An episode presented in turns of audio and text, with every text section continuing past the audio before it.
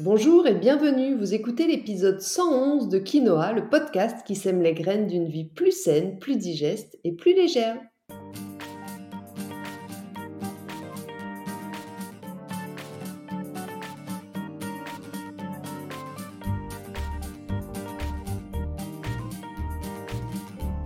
Je suis Julie Coignet, naturopathe spécialisée dans les troubles digestifs et les maladies inflammatoires chroniques de l'intestin. J'accompagne aussi les femmes enceintes, les enfants et les sportifs via des consultations sur Montpellier ou à distance, des programmes en ligne et depuis peu des cours de yoga. Ma mission à travers ce podcast est de vous aider à comprendre simplement comment vous fonctionnez pour que vous puissiez mettre en place de nouvelles habitudes de vie plus saines mais aussi gagner en légèreté au niveau de votre corps, de votre digestion et de votre esprit. Il y a quelques mois, mon papa s'est fait retirer la vésicule biliaire en urgence et depuis, il apprend à vivre avec, ou plutôt sans, devrais-je dire. Mais personne ne lui a expliqué à quoi servait avant sa vésicule biliaire, ce que ça allait changer maintenant qu'il ne l'avait plus et comment adapter son alimentation. Par contre, très rapidement, il s'est rendu compte qu'autour de lui, de nombreuses personnes vivaient sans vésicule biliaire. Alors ça l'a rassuré et il m'a rapidement dit tu savais qu'un tel aussi avait été opéré de la vésicule biliaire ou euh, j'ai eu un tel au téléphone, son frère aussi a subi une ablation et il va très bien. Finalement, ça sert pas à grand chose la vésicule biliaire, si? Regarde toutes ces personnes qui vivent très bien sans. C'est donc de cet échange avec mon papa que m'est venue l'idée de cet épisode de podcast parce que je suis sûre que comme lui, vous êtes nombreux à ne pas bien connaître votre vésicule biliaire, à ne pas trop savoir à quoi elle sert, ni comment en prendre soin. Nombreux aussi à vivre sans, persuadés qu'elle ne sert à rien, donc qu'il n'y a pas de sujet. Eh bien, il était temps d'en faire un sujet, justement. Allez, je vous explique tout ça dans cet épisode.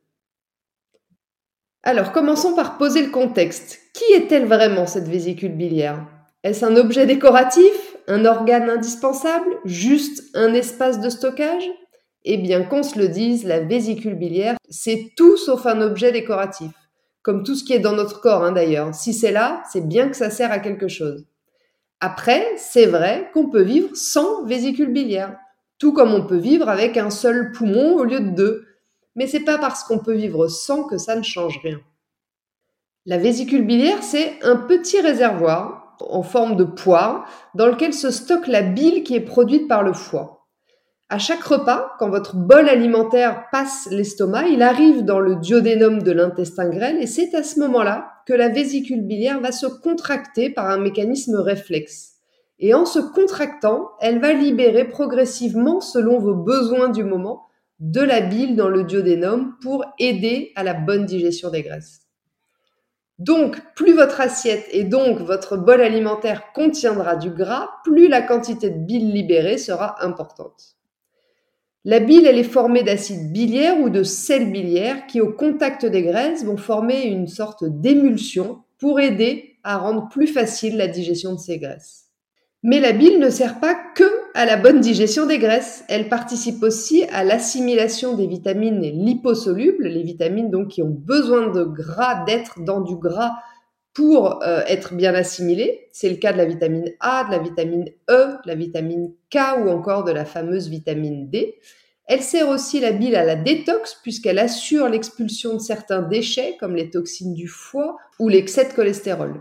Et puis, autre rôle non négligeable, la bile, elle a également une action antibiotique et antifongique, c'est-à-dire qu'avec son pH de 8 environ, elle va permettre de neutraliser le bol alimentaire à la sortie de l'estomac et de maintenir un pH neutre au niveau ensuite de l'intestin grêle. Donc logiquement, une diminution de la bile pourra aussi être à l'origine de troubles digestifs et du SIBO, cette fameuse prolifération bactérienne dans le côlon. Mais tout ceci se passe plutôt bien tant que la bile s'évacue correctement et régulièrement de la vésicule biliaire. Par contre, en cas d'obstruction des voies biliaires, c'est-à-dire si quelque chose vient bloquer l'évacuation de la bile de la vésicule, quelque chose comme des calculs biliaires par exemple, eh bien la bile ne peut plus être évacuée et du coup elle va être renvoyée dans la circulation sanguine. À ce moment-là, vos selles vont peut-être être décolorées ou vos urines très foncées. C'est un cas d'urgence médicale dans lequel on enlève immédiatement la vésicule. Mais comment éviter d'en arriver là? Comment éviter d'avoir des calculs suffisamment gros pour qu'ils bouchent la sortie de la bile de votre vésicule biliaire?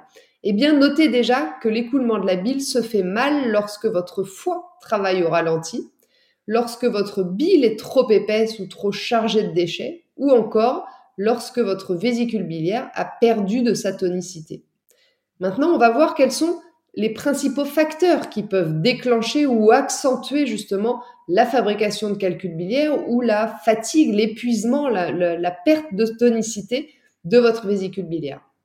Premièrement, une alimentation trop riche en gras, en gras animal particulièrement, la charcuterie, les viandes grasses, les produits laitiers, et ou une consommation de végétaux insuffisante.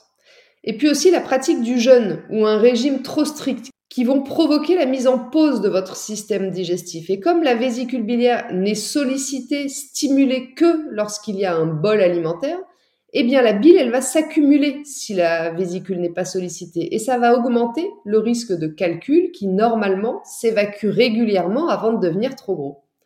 C'est entre autres aussi pour cette raison, ce besoin d'évacuation de la bile trois fois par jour par la vésicule biliaire, que je ne recommande plus le jeûne intermittent quotidien, sauf bien sûr dans des cas particuliers. Autre facteur favorisant les calculs biliaires, le surpoids, qui va rendre la vésicule paresseuse et donc moins capable de se vider, de se vidanger. Et puis l'obésité est souvent aussi associée à un excès de cholestérol dans la bile. Et c'est cet excès qui va très souvent former des calculs biliaires.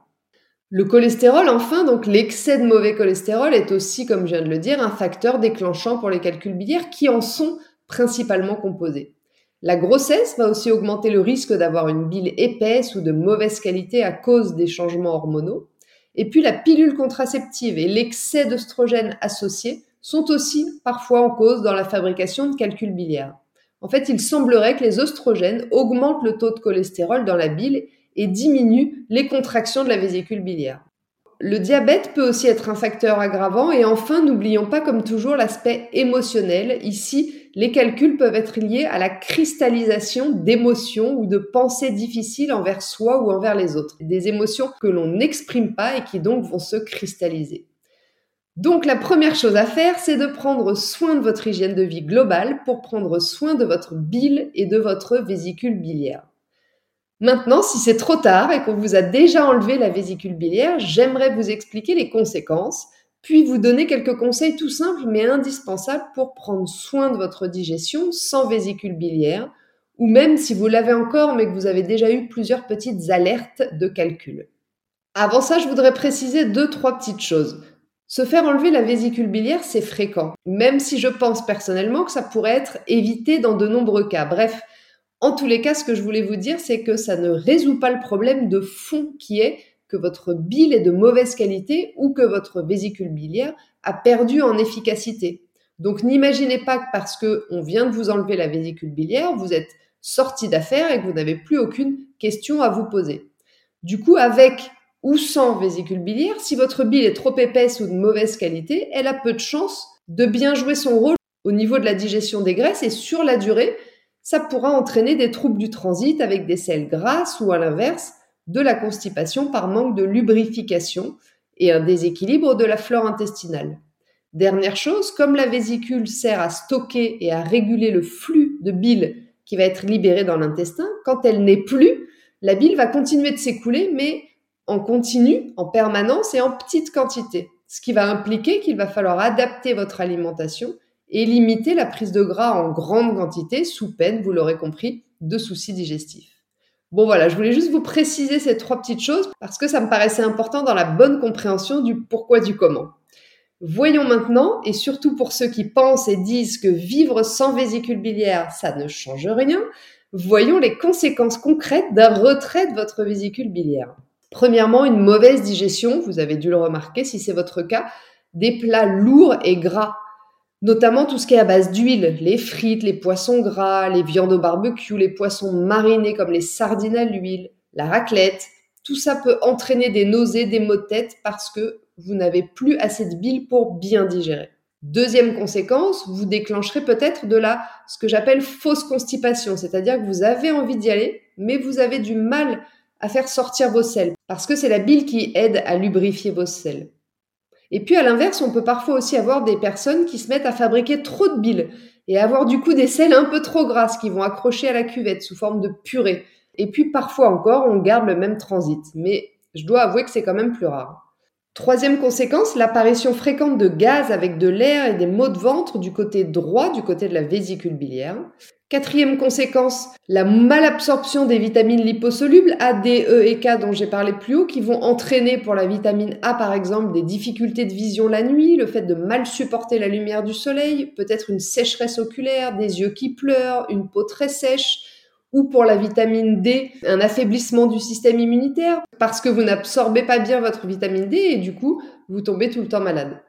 Cinquième conséquence, peut-être que vous allez observer un dérèglement hormonal et une hypothyroïdie par exemple qui va pouvoir se déclencher. Alors peut-être qu'elle était déjà là un peu en sourdine avant, mais elle va s'accélérer au moment où on va peut-être vous enlever votre vésicule biliaire. Parce que je, vous rappelle que les hormones thyroïdiennes, la T4 inactive pour passer à la T3 active, ça se fait, cette transformation, elle se fait au niveau du foie. Donc, quand on a une insuffisance biliaire, le foie est forcément un petit peu touché également, et donc une hypothyroïdie peut se déclarer à ce moment-là.